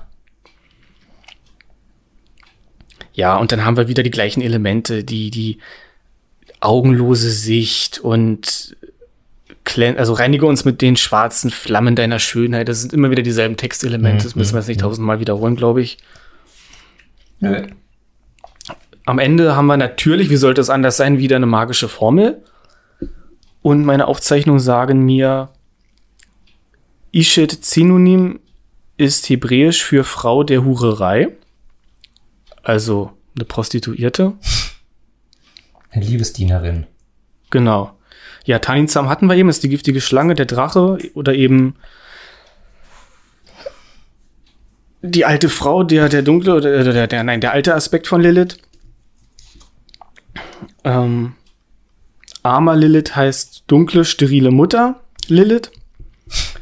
Und Liftoach Clifford soll öffne die Clifford bedeuten. Und hier soll ich, möchtest du, mal ganz kurz einen Exkurs, was die Clifford sind? Ich versuche mich wirklich ganz knackig zu halten. Also, wenn du es ganz knackig schaffst. Ich möchte aber von keinem, der Ahnung von dem Thema hat, irgendwas hören. Ich war hier, ich war hier ungenau. Ich bin jetzt absichtlich ungenau. Okay, habt ihr gehört. Also, jüdische Mystik. Ja. Am Anfang gab es das Ein Sof, das war quasi der Glanz Gottes. Alles, das ist Gott. Das hat keinerlei Eigenschaften. Gott ist allmächtig, allwissend. Alles, was ist, ist Gott. Das kann man nicht beschreiben. So. Das hat aber irgendwie, dieser, dieser Gott hat irgendwie die Schöpfung geschaffen. Und dieser Emanationsprozess, dieses Herausfließen aus Gott, ein stufenweise Abstieg zur Schöpfung bis hin eben zur materiellen Welt, ist passiert durch zehn Sephirot, Zahlen. Man kennt diesen Baum des Lebens oder einige kennen ihn vielleicht, Ja. dieses, dieses Schema. Das ist hier auch drin in dem Booklet. Ja, habe ich gesehen. Und es gab vorher schon Schöpfungen, drei Stück an der Zahl. Punkt, da gehe ich nicht weiter drauf ein. Die haben alle nicht funktioniert, es gab Überbleibsel. Citra Ara, die andere Seite. Und in dieser anderen Seite gibt es quasi die Schalen, die Exkremente der Schöpfung. Auch wieder, das ist eine Spiegelung vom Lebensbaum. Ist der negative Lebensbaum quasi, der böse Lebensbaum. Da sitzen dran diese elf Dämonenfürsten, die wir hier haben. Und das sind die Clifford. Diese, diese Schalen. Clifford ist, ist eine Schale. Okay. Das war jetzt also ganz ungenau, aber ganz grob in etwa. Könnt ihr Ja. euch vorstellen. Ne? Reicht ja. Und davon ist sie die Mutter. Geht hier immer noch um Musik. Ja. Hm? Naja, ich, es, Nein, ist alles richtig, sonst versteht man ja die Musik nicht auf diesem Album. ich kann nur immer wieder aber trotzdem betonen, man kann sich mal mit so einem Thema beschäftigen, auch wenn es natürlich realitätsfern ist und äh, für viele überhaupt nicht greifbar. Aber dieses abstrakte drüber nachdenken, wie so Sachen Ja, klar. sein können, macht einfach Spaß auch irgendwo. Und das Ja. ist irgendwo auch bereichernd, wie ich finde. Naja. Ja. Noch was zu dem Song? Beziehungsweise dem Inhalt oder? Ich als Telemit habe ein bisschen den Eindruck, dass sie hier einfach auch als dunkle Babylon dargestellt wird, aber Ja, absolut. Den Eindruck bekommt man. Penner. so, nächster Song. Der nächste Song ist, Kefar Iset. genau, Xeba. wird's geschrieben, aber er spricht es Sef Kefa, Kefar. Hm. Kefa, Iset. Das Eröffnungsriff äh, hat mich tatsächlich an Gods von Meatloaf erinnert, vom Braver Than We Are Album, aber wirklich nur das Eröffnungsriff. Es klingt auch anders als das von Gods von Meatloaf, aber es hat mich daran erinnert. Ja, und dann wird das Tempo wieder gesteigert. Die Drums äh, äh, preschen relativ simpel, aber konsequent durch. Bass und Gitarre unterstreichen das Ganze und dann wird, äh, wird diesmal ein einzelner Gott äh, oder Dämon beschworen. Sehe ich das richtig? Oder sind es wieder mehrere? Ja, er, er wird, er wird verglichen mit, also Typhon ist griechisch und Apope, Apophis ist ägyptisch. Die sind, werden hier gleichgestellt. Als gleiches Prinzip. Mit Set. Set ist ein Gott, ägyptischer Gott. Ja, Das kann man ganz schnell bei Wikipedia nachgucken, das klemme ich mir jetzt auch, der Ja. Kürze wegen. kein Problem. Set ist ja Und- bekannt. Keffer i Set bedeutet, ich werde Set. Okay. Ja, Und was ich, wie, also ich weiß es nicht, es ist eine Vermutung. Ich glaube, es ist vom Tempel von Set übernommen. Keffer ist das Wort des Äons des Set. Mit Worten, das Wort des Äons von, von Telema ist Abrahadabra. Das hatten wir in der Demoborgia-Folge. Und beim Temple of Set ist das Wort des Äons eben Keffer. Das heißt so viel wie werden. Ins, ins Sein treten, ins Sein kommen. mhm. Ähm, ja, es ist das Prinzip der Selbstvergöttlichung. Wie sollte es anders sein bei einem satanistischen Orden? exakt. Das wahre Selbst ist quasi ewig. Das macht hier der MLO auch so. Du hast das Ego, Ja, dein, dein normales Ich-Bewusstsein, dein Ego Ja. und du hast dein, dein göttliches Selbst. Und es geht darum, dieses göttliche Selbst mit dem Chaos zu vereinigen. Was letzten Endes auch wieder nichts anderes ist als eine Vereinigung mit, mit, mit Gott, mit ihrem dunklen Gott. Also, was ich vorhin meinte, das ist irgendwie alles Gnostizismus und, und Kabbalah in- mit Extraschritten. Nun gut. Und Keffer ist eben die Fähigkeit, das Bewusstsein mit der ewigen Essenz, dem Ewigen zu vereinen. Wisst ihr Bescheid. Darum geht's im Leben. Ja. Siebter Track? Nö, warte mal kurz. Ich wollte noch, also Gut, die einzelnen Begriffe, die hier aufgezählt werden, die kann man auch googeln, das können wir uns jetzt schenken. Ähm, es geht halt hier darum, break the laws of Mart. Mart ist das ägyptische Prinzip der, der Ordnung, der Einheit. Okay. Und später singt er I'm the cruel one, Isfet lives in me. Isfet ist ja das Gegenstück zu Mart. Unrecht. Mhm. Interessant auch die Textzeile I am the murderer who refuses to submit. Mhm. Ähm, in Anbetracht des Mordes, den er begangen hat. Ja. Knock, knock. Hello. Und im Grunde reicht das auch, würde ich sagen. Alles klar.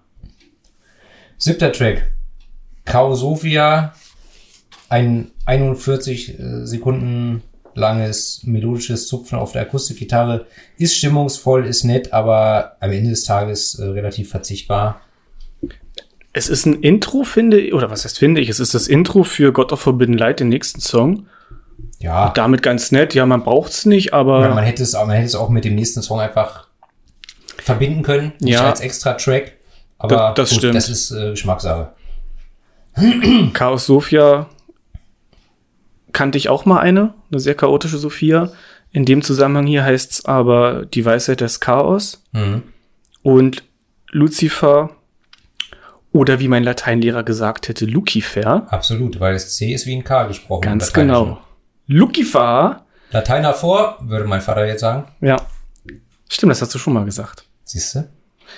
Lucifer Illuminatio Mea, Lucifer mein Licht.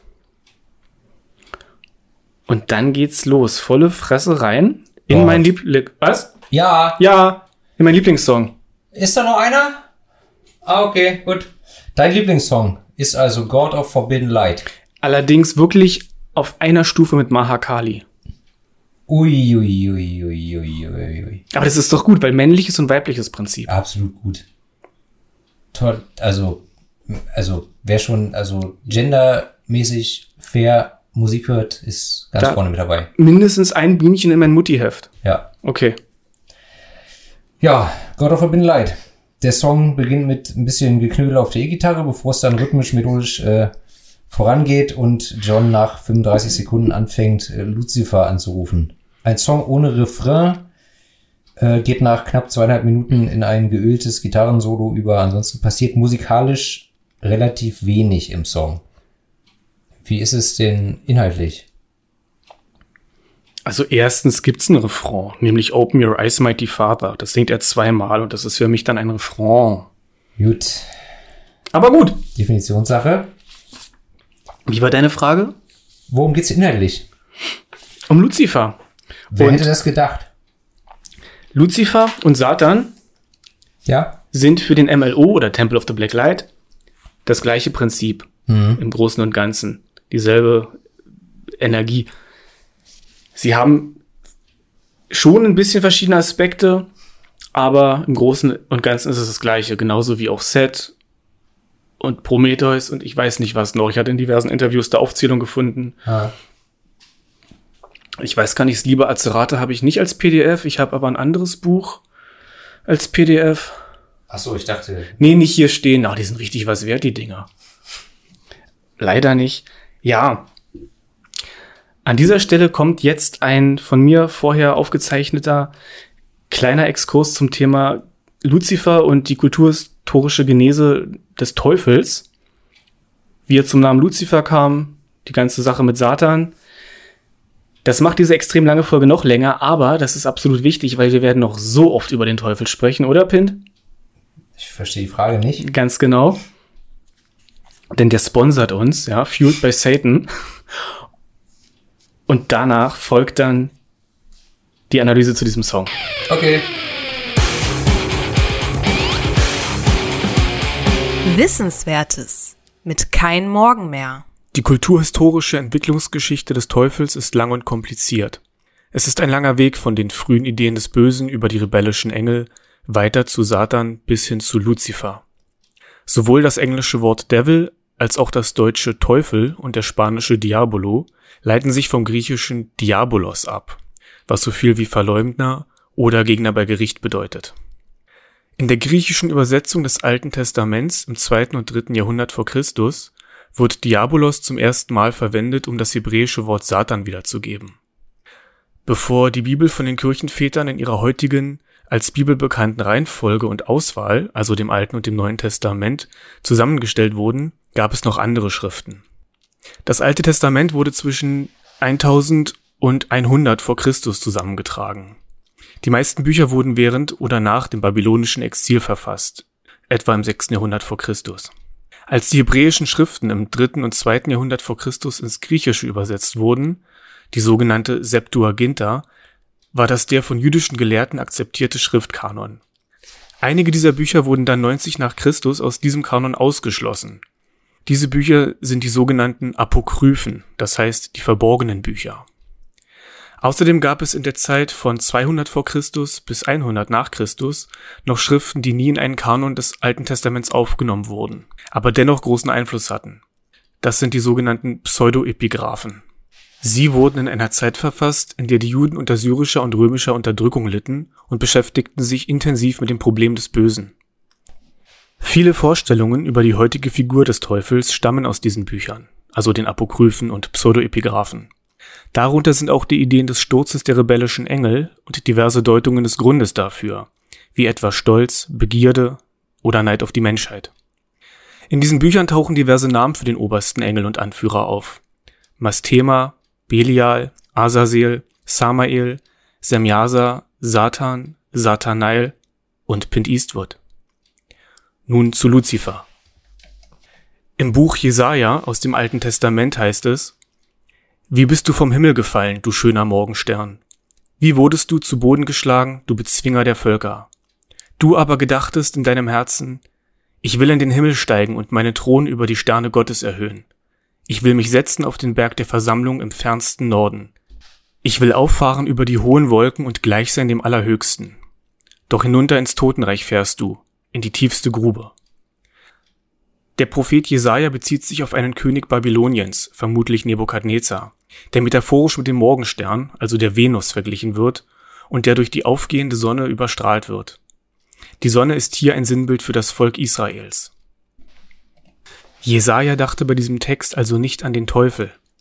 Im Hebräischen steht dort nicht Luzifer, sondern Hillel ben Saha oder auch Hillel ben Shachar, Sohn des Sonnenaufgangs. Hillel war der babylonische und kananitische Gott des Morgensterns und Sohn von Saha, Gott des Sonnenaufgangs. Helel ben Saha wurde dann in der griechischen Übersetzung der Septuaginta als Theosphoros oder Eosphoros übersetzt, was Träger der Morgendämmerung oder Bringer der Morgenröte bedeutet. Heosphoros ist in der griechischen Mythologie die Personifikation des Morgensterns. Die griechische Übersetzung der Septuaginta, die später ans Lateinische übersetzt wurde und als Vetus Latina bekannt ist, war jedoch nicht die Grundlage für die neuere lateinische Bibelübersetzung, die 382 nach Christus vom heiligen Hieronymus übersetzt wurde und die 1000 Jahre lang die Standardübersetzung der westlichen katholischen Kirche sein sollte. Diese neuere Übersetzung wird auch Vulgata genannt, was so viel wie volkstümlich bedeutet. Hieronymus übersetzte aus dem Hebräischen, wobei in der neueren Forschung angenommen wird, dass auch diese Übersetzung nach der Septuaginta angefertigt wurde. Jedenfalls machte er in seiner Übersetzung aus Hillel ben Saha Luzifer, was vom lateinischen lucem ferre kommt und Lichtträger bedeutet. Die Gleichsetzung der Textstelle um den König von Babylon aus dem Buch Jesaja mit dem gefallenen Engelmotiv aus den Apokryphen und Pseudoepigraphen erfolgte dann im ersten Jahrhundert nach Christus. Die Kirchenväter brachten dann diesen gestürzten Lichtbringer Luzifer mit dem Satan oder Teufel auf der Grundlage des Lukasevangeliums in Verbindung, in welchem Jesus sagt, ich sah den Satan vom Himmel fallen wie einen Blitz. Im Mittelalter wurde Luzifer dann durch die Kombination der Stelle aus Jesaja, also dem Sturz des babylonischen Königs, der auch als Sohn der Morgenröte bezeichnet wird, mit der Passage im Lukasevangelium, dem Sturz Satans, auch im regulären kirchlichen Sprachgebrauch zu einem Synonym für den Teufel oder Satan. Noch einmal verkürzt zusammengefasst. Durch verschiedene Übersetzungen wurde aus dem Hebräischen Sohn des Sonnenaufgangs, im Griechischen dann Träger der Morgendämmerung oder Bringer der Morgenröte, und daraus wurde im Lateinischen nur der Lichtträger oder Lichtbringer, also Luzifer. Diese Bezeichnung wurde zum Eigennamen. Und durch die beiden Stellen im Buch Jesaja aus dem Alten Testament und dem Ausspruch von Jesus im Lukasevangelium im Neuen Testament wurde dieser Luzifer dann mit dem Teufel gleichgesetzt.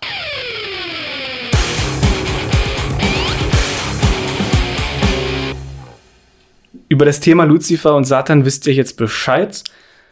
Man hat es schon häufig irgendwo gehört, aber immer nur Halbwissen. Hier habt ihr jetzt the real deal. Ich habe verschiedene Quellen, verschiedene Bücher, keine Wikipedia-Artikel. Das stimmt. Das könnt ihr euren Kindern und euren Großmüttern erzählen. So läuft der Hase. Kommen wir zum Song. Ja.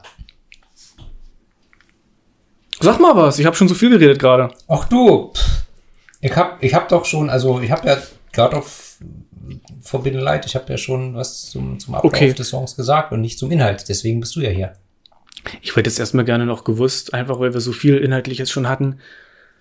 Wie findest du den so? Also, also anders gesagt, ich finde dieses Hymnenartige unglaublich gut. Ja, das, sowas finde ich generell gut. Ne, es ist catchy.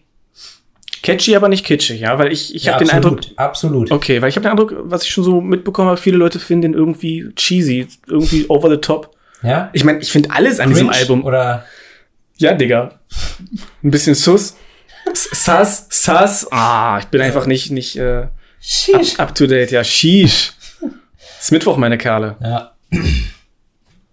Na, mir gefällt der Song, ich mag den Song, der fügt sich nahtlos ein in alles. Äh, ja, wie gesagt, für mich findet das Album äh, relativ in der Mitte seinen Höhepunkt mit Black Dragon. Und ähm, ja, das ist, ich will nicht sagen, dann lässt das Album nach, aber für mich ist es so ein bisschen, als wenn sich bis dahin aufbaut und dann wieder langsam abbaut. Okay. Se- Sehe ich nicht so. Ja, okay. Ich finde, dieses Album ist eine konstante Steigerung, Okay. aber das ist ja komplett subjektiv. Ja. ja inhaltlich muss man, glaube ich, nicht so viel zu sagen. Wir hatten es ja nun schon zur Genüge. Lucifer, Schwarze Flamme. Zur Schwarzen Flamme kommen wir eh gleich noch mal. Und die magische Formel, da habe ich keine Übersetzung zu gefunden. Ich habe irgendwo gelesen, dass es das innere Feuer des Chaos stärken soll. War klar, wie sollte es anders sein? Das ist Ja. so wie so Hustensalbe, die man sich auf die Brust schmiert. Nur eben als Mantra. Ja. Nicht, nicht als Opel-Mantra, sondern. oh Mann, ey. Ich muss auch nach Hause. Und eine Sache noch, er singt hier Black Sun of Dark Mysteries, Restore the Dragon's Sight. Die schwarze Sonne ist hier nicht die schwarze Sonne der Nazis. Ja. Es gibt viele Okkultisten und viele Rechte, Grenzrechte, die aus der Webelsburg dieses markante Symbol verwenden und es auch esoterisch mit der schwarzen Sonne, der anderen schwarzen Sonne verbinden. Die schwarze Sonne ist aber, und lange vor der ganzen Nazi-Scheiße, im Prinzip die, naja, was ich vorhin schon mal kurz angesprochen habe, das, Mhm. der Abys, Mhm. Die, die geheime versteckte Sephira, die Elfte, in der ursprünglich alle eins waren. Ja, Und dabei belassen wir es am besten, ja. wisst ihr Bescheid. Aber das ist damit gemeint. Gut. Ich weiß beim MLO nicht, äh, bei ihrer ganzen Misanthropie, ob sie nicht auch rechtes Gedankengut vertreten. Gerechtes oder rechtes? Rechtes, habe ich gerechtes gesagt? Ja, ich glaube schon. Also langsam wird's aber auch Zeit fürs Bett. Also mir ist nichts darüber bekannt, äh, dass der MLO oder Dissection irgendwie irgendwelche rechten Einstellungen, Tendenzen oder sonst was mal äh. Hätte, hätte durchschauen lassen. Aber Ganz klar ist ja auch der Pfad zur linken Hand. Da haben wir's. bitte, Super, so komm. Neunter So. Song, Re in Chaos. ja, der Titeltrack, ein fast fünfminütiges Instrumentalstück, das ist zwar schön melodisch und hat verschiedene Phasen, also es ist schon in sich äh, abwechslungsreich aufgebaut, aber ich hätte es jetzt nicht unbedingt gebraucht. Ich tue mich eh schwer mit äh, reinen Instrumentalsongs und wenn dann auch noch fünf Minuten gehen, das, also ich denke dann spätestens nach zweieinhalb Minuten, okay, es reicht jetzt. Ich will bei dem Song auch Vocals haben. Jein, ich kann es verstehen, ich brauche es nicht unbedingt. Ich finde ihn aber hier an dieser Stelle unnötig, auch ein bisschen die Intensität rausnehmend. Ja. Und dann, was ich ganz krass einfach finde, er erinnert mich an typische Hammerfall-Instrumentals. Mhm. Vor allem an Raise the Hammer von ihrem dritten Album Renegade. I don't know. Der, der Klang der Gitarre, die Art, wie die gespielt wird, die Klangfarbe, unglaublich ähnlich. Okay, ist ein Hammerfall nicht auch Schweden? Ja. Okay. Und das passt halt einfach nicht, weil das so in diese, diese, diese Power-Epic-Metal-Richtung geht. Na gut. Also der Titeltrack ist quasi eigentlich verzichtbar. Genau. Kommen wir doch zum zehnten Song, Internal Fire. Klingt für mich leider mehr oder weniger genauso wie Starless Eon. Also, ja. Starke Ähnlichkeiten. Ist wieder ein schneller Song, ist wieder so ein Kracher. Ja, aber der Groove, äh, die Drums, das Tempo, es ist alles im Prinzip austauschbar mit Starless Eon. Aber gut. Hier wird anscheinend Taninive angerufen. Richtig? Fragezeichen. Genau. Und Tanini ver Livtuachnia Haben wir soll. schon mal gehört. Ja, genau. Das soll bedeuten, was dann auch danach steht, Tanini ver Open Your Eyes. So. Und Nia ist nichts weiter als ein oder ein und bedeutet Auge im Hebräischen. Das Hebräische wird aber von rechts nach links gelesen. Das heißt, hier hat einfach jemand Scheiße gebaut. Ah. Und einfach mal keine Ahnung gehabt. Oder einfach so absichtlich umgedreht. Ja, vielleicht, in, weil es antikosmisch ist, akausal. Merkst du was? Absolut, ist viel, viel böser. So.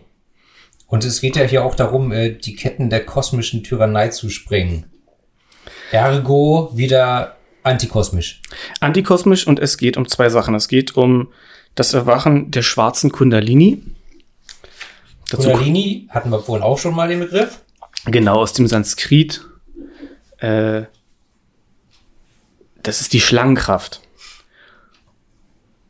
Und im Grunde ist es die göttlich-weibliche Energie, die kreative Energie, die im Menschen sinnbildlich unterhalb der Wirbelsäule zusammengerollt ist. Und die kann die Chakren hoch aufsteigen bis hoch ins Kronchakra. Ist das im Hirn? Beziehungsweise im Kopf? Ja, genau. Siehst du. Weiß man doch. Und eben durch yogische Praktiken kann es dann eben erweckt werden.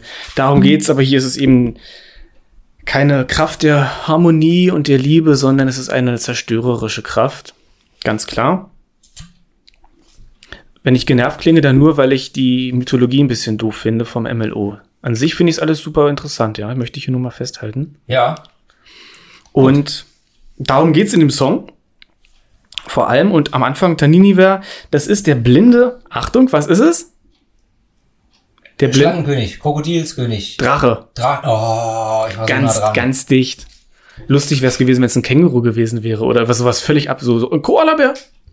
Ich habe gehört, äh, es äh, geht jetzt drum, inwiefern man Quallen als Nahrungsmittel etabliert, weil die sehr proteinhaltig sind, kalorienarm, dies, das, pipapo. Hm. Ja, Ja, oder eine Qualle wäre auch witzig. ne? Deswegen. Oder ein weißes Kaninchen. Jedenfalls ist es der blinde Drache, auch wieder eine kosmische Entität. Und in den kabbalistischen Schriften von Moses Cordovero ist es der Hengst von Lilith. Also sowohl Drache als auch Pferd. Ein nicht? Drachenpferd. Ein Wolpertinger.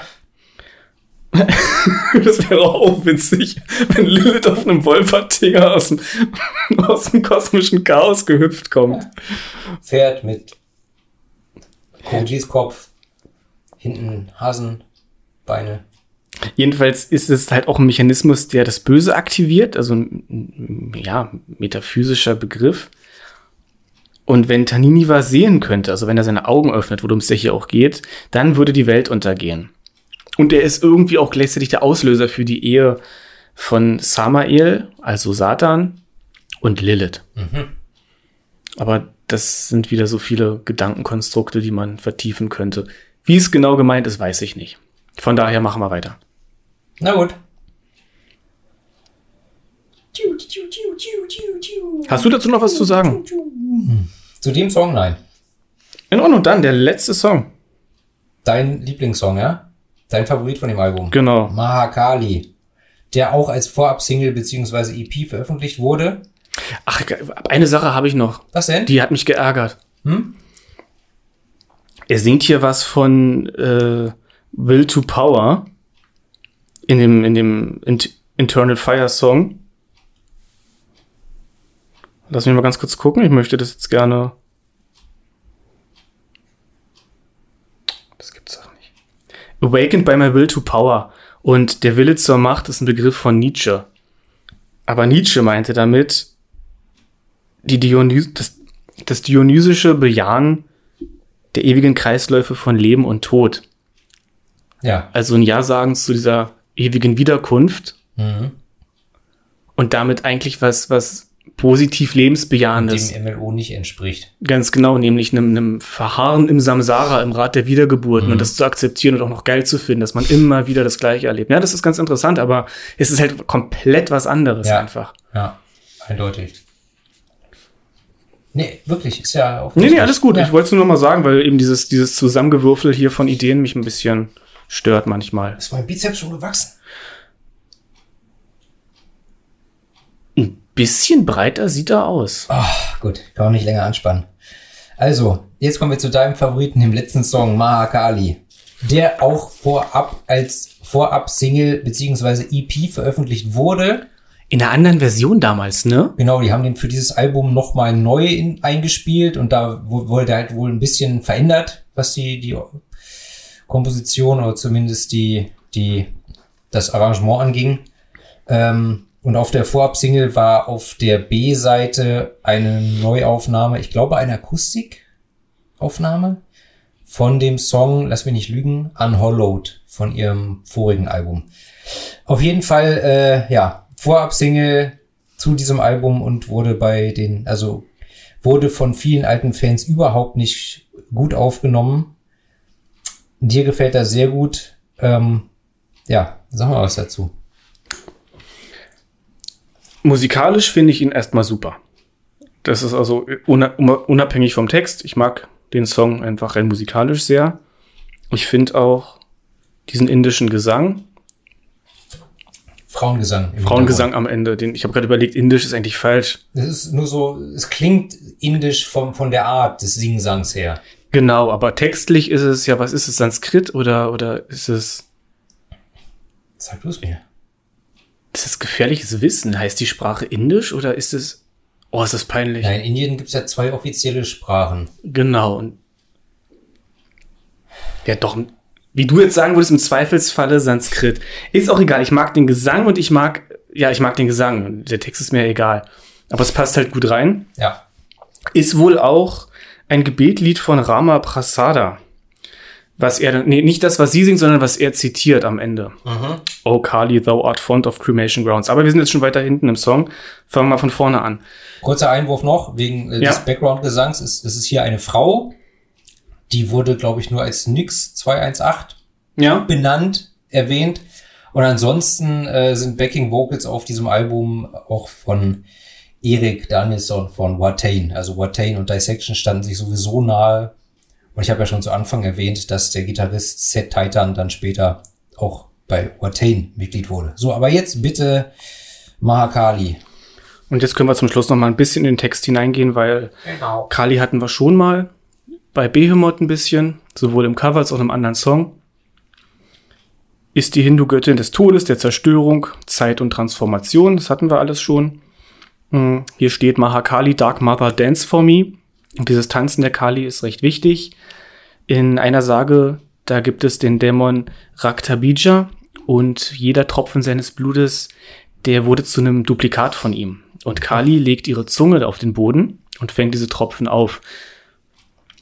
Dass man Kali ganz oft darstellt mit rausgestreckter Zunge, ist aber nicht damit verbunden, sondern ist wohl ein Symbol der Scham. Und zwar tanzt sie so wild, dass ihr Gemahl Shiva denkt, sie wird die Welt zerstören und legt sich auf den Boden. Und sie tanzt dann auf ihm drauf, vor Freude eben, nachdem sie den, den Dämon besiegt hat, äh, dass sie es gar nicht checkt. Und dann merkt sie es aber irgendwann und hört auf und aus Scham streckt sie die Zunge raus. Aha. Hört, hört. Ja, Ja, dann geht's weiter. Yours is the cruel sword which shall set my spirit free. Das Schwert, das ist das Schwert, das das Ego und die Ignoranz zertrennt. Zumindest kann man es so deuten. Also wenn ich hier in dieser Folge was gesagt habe, das ist so und so, dann ist es die Deutung, die ich gefunden habe oder die ich meine zu glauben, zu wissen. jawohl. Ja, dann kommt eine Menge Text. Ach was. Ja, tatsächlich. Jai Kalika oder Jai Kalika heißt so viel wie Heil dir, Ruhm dir Kali. Und dann Smashana Kali. Smashana ist ja ein Crematory Ground, also ein Krematoriumsplatz. Ich weiß nicht, wie man es im Deutschen übersetzen soll. Da Ja. werden, da werden eben Scheiterhaufen Und Leichen verbrannt. genau, aufgebaut und Leichen verbrannt. Und sie ist eben die Kali dieser Orte, die Göttin dieser Orte. Okay, also John Whitwright hat ja in einem Interview zu dem Song gesagt, Kali ist hier gesehen als Konzept der größten schwarzen Göttin, das größte Konzept vom zerstörerischen femininen Aspekt. Sie ist das Prinzip, das erschafft und zerstört und steht über der Schöpfung, aber sie ist diejenige, die die Schöpfung zurück, in, zurück ins formlose Chaos bringt. Ja, wunderbar. Und ich Ja. schwafel hier rum, Ja, schön. ich frage mich auch, warum. Da wusste ich ja nicht, dass du jetzt auf einmal mein Part hier übernimmst. Tika, ich bitte dich. Wenn ich nicht hier so eingebaut wäre, dann würde ich jetzt laut türknallend rausstampfen. Ja, und mir in die Fresse hauen kannst du auch nicht. Das ist so eine Ohrfeige, so du Schuft. Obwohl du Affen, also lange Affenarme hast, sitzen wir zu weit auseinander. Ich bin perfekt proportioniert. Überall.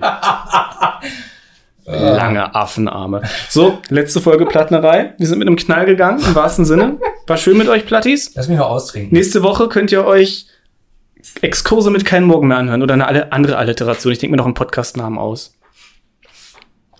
So, nee, du hast es eben sehr schön gesagt. Ja. Das habe nicht ich gesagt, das hat John Whitwright gesagt in einem Interview. Okay, du hast Ich glaube, äh, es war sein letztes Interview, aber vielleicht. Es war jedenfalls ein Interview zu diesem Album, Schrägstrich, diesem Song, wo er das gesagt hat. Wir leben äh, im Moment in der Kali-Ära und äh, in der letzten Zeitspanne vor dem Armageddon. Genau, im Kali Yuga. Das ist dieses letzte Zeitalter. Und die große Auflösung ganz am Ende dann. Das ist das Mahapralaya, von dem er hier auch singt. Das Weltende. Ja. Ja. Damit haben wir, glaube ich, alles zu dem Song gesagt. Und das war der letzte Track auf dem Album. So sieht's aus. Ja. Und wie wir wissen, hat dann, äh, also John hat sich ja dann, nachdem das Album draußen war, wie gesagt, umgebracht und äh, es wird ja gesagt, er hat sich umgebracht, weil er seiner Ansicht nach alles, was er im Leben erreichen wollte und ähm, wie soll ich sagen, von sich geben wollte, hat er mit diesem Album erledigt. Ja, lass da mal drüber sprechen, weil wie alt war er? Äh, lass mich nicht lügen. 32? Also so alt wie ich jetzt. So in dem Dreh? Scheiße, ich fange jetzt an gut zu werden mit dem, was ich mache. Wie kann man denn so vermessen sein? Also ich will nicht den Selbstmord als solchen jetzt tadeln, das ist seine Entscheidung, aber ich find's, ich weiß nicht. Na, man muss ja, also das ist ja, der springende Punkt ist ja der, die meisten Leute bringen sich ja um, weil sie am Leben verzweifeln und so weiter. Und der Satanist natürlich nicht. Ich weiß, es hat er irgendwo gesagt, ne, der entscheidet selbst, wann er geht. Genau, und deshalb, deshalb wird ja halt nun mal, oder steht ja nun mal diese Vermutung im Raum, dass er das bewusst entschieden hat. Jetzt ist der Zeitpunkt gekommen, jetzt habe ich meinen Auftrag erfüllt, meinen Plan erfüllt, jetzt gehe ich. Und nicht aus, weil er das Leben und alles nicht mehr ertragen hat. Wobei man natürlich sich fragen muss, inwiefern hat halt dieser Mord und die Haft und Pipapo nicht vielleicht doch irgendwo seine, seine Seele so Ja, belastet. weil, genau, Ne? ob er eine Depression hatte und ob das da mit reingespielt hat, das können wir nicht beantworten. Aber zum einen die Frage, hat er mit 32 schon alles geschafft? Wenn er das meint, okay, krass, Bro, aber ganz ehrlich, da geht noch was. Also das finde ich ein bisschen vermessen zu sagen, ich habe jetzt alles geschafft. Der weiß nicht, was er noch hätte vollbringen können, noch mehr. Also und der andere Punkt finde ich, rein spirituell, magisch gesehen, du kannst mir nicht erzählen, dass er jetzt schon so weit war, um spirituell mit dem Kosmos sich wieder zu vereinen. Nein, mit dem Antikosmos, dem Chaos zu vereinen. 31 war er. Ich habe nochmal nachgeguckt. Okay. Ja, Also, weil ich habe schon mal erwähnt, dieser, was ein Magier so machen muss, ist eben irgendwann die Ego-Auflösung oder in dem Fall dann hier die, die Gottwerdung und äh, ich weiß es nicht, dieses Einswerden mit dem, mit dem Chaos, an das die glauben. Hm. Und setzen wir jetzt mal voraus, diese ganzen Konzepte, diese okkulten Sachen, die funktionieren und sind so, wie sie sich die denken, das erfordert ja so viel Training, so viel Kontrolle. Komm, also ich, Come on, Bro. ja. Und das Gleiche, das Gleiche stellt sich auch bei, bei Selim Lemucci die Frage. Was nochmal ein Thema dann sein wird irgendwann, Ja. aber also ich finde das immer irgendwie komisch, wenn die sich, auch wenn sie es frei gewählt und nicht aus Depression gemacht haben sollten, immer irgendwie fragwürdig. Wobei ich, ich habe mal, ich weiß wirklich nicht mehr, ob das bei einem Watain-Konzert war, bei dem ich war, oder ob das ein Interview von Erik Danielsson war, wo er gesagt hat, man muss zwischen diesen beiden Su- Suiziden von Selim Limucci und John Nödweit unterscheiden, weil Selim Limucci es halt eben aus Depression getan hat und John Nödweit aus Überzeugung. Wir wissen es nicht. Ja. Ja. Puh, Ich ja. habe noch einen Satz zu sagen, nämlich, also zum Song. Habe ich hier gerade noch gesehen. Hm? At Your Left Hand for Endless Victory. Und Kali hält wohl ikonografisch meistens links die abgetrennten Köpfe. Und das wiederum ist ein Symbol für, also im Tantra, ein Symbol für die Befreiung von Illusion und dem Ego. Will sagen, rein lyrisch finde ich den Song einfach auch schön, während manch andere, andere Songs hier textlich so gebaut sind, so gewollt propagandistisch. Ja. Der hier hat irgendwie mehr po Poesie als die anderen, finde ich. Ja, gut, das, das mag stimmen, ja. Ja, Freunde, das war, das war hier mal wieder lehrreich. Ordentliches Ding. Ich weiß es nicht. Wie- würdest du es einschätzen? Wir machen jetzt hier mal live eine Auswertung und nicht äh, nachher in Abwesenheit der Plattis, sondern mal live. Es war schon Es war schon durchwachsen, Äh, ja, es ein bisschen war, holprig, aber Es war, es ist halt viel, viel Info, viel Input äh, und ich als alter ADSler kannst du die Folge mir, noch mal? das, kann mir das, ich muss mir das äh, äh, definitiv noch äh, ein paar Mal anhören, damit das überhaupt alles bei mir ankommt, was du da erzählt hast. Es würde nicht schaden, sich da auch dann noch mal entsprechend Notizen zu machen, zu, zu machen. Aber ja, es ist halt in diesem, in diesem Kontext, bei diesem Album ist es halt wichtig, einfach das eben diesen, diesen Überbau, dieses Gerüst der Philosophie und Überzeugung zu verstehen, damit man überhaupt mit den Texten was anfangen kann. Ganz genau. Also, ich erwarte niemals von dir, dass du dir, was ich sage, alles merkst. Gerade wenn es so eine komplett fremden Konzepte sind. Zumal wir hier auch, das darf man auch nicht vergessen, es ist zwar ein Gespräch zwischen zwei Kumpels, aber es ist immer auch ein Gespräch, bei dem man im Kopf hat, jedenfalls was mich angeht, dass man für andere Menschen spricht und wildfremde Leute einhören können. Natürlich. Es ist immer, mein Fokus ist immer ein bisschen geteilt. Von daher, und ich höre die Folgen dann nochmal hin auf, auf, auf Versprecher, auf Quatsch und so weiter, bevor die geschnitten werden. Und Tim Grinswert. Genau, Tim Grenzwert. Und ja, wie du sagtest, das hat, hatte es ja in sich hier, dieses Album. Ja. Inhaltlich. Ja. Und ihr seid jetzt definitiv, definitiv klüger. Und irgendwann machen wir auch mal wieder eine, eine alberne Folge. Die nicht so verkopft ist. Genau, verkopft. ist äh, meine, meine, meine Lieblingskollegin, Schrägstrich Ex-Kollegin, äh, wünscht sich übrigens, dass wir mal ein Steel Panther Album besprechen. Hab ich noch nie weiter was gehört, außer zwei, drei Songs. Okay. Könnte man mal gucken. Mhm. Aber gut, wir hatten neulich, was heißt neulich? Das ist jetzt schon ein bisschen her, wenn wir das, also wenn zum, zur Aufnahme der letzten Folge ist es gerade ein bisschen und das war Hammerfall, No, no. oder? Nee, wir hatten zwischendurch, hatten wir Darkthrone reingeschoben. Ja, absolut richtig. Ja, Ja. Warum erwähnst du das jetzt? weil die beiden einfach lockerer waren als Okay. die hier. Gut. Gibt Talkfolgen und es gibt einfach auch Inhaltsfolgen. Hm. Das hier war Inhalt. Echt? Oder? oh, gut, wird Zeit, dass wir austrinken und nach Hause gehen. In diesem Sinne, Abschalten. Marsch, Marsch.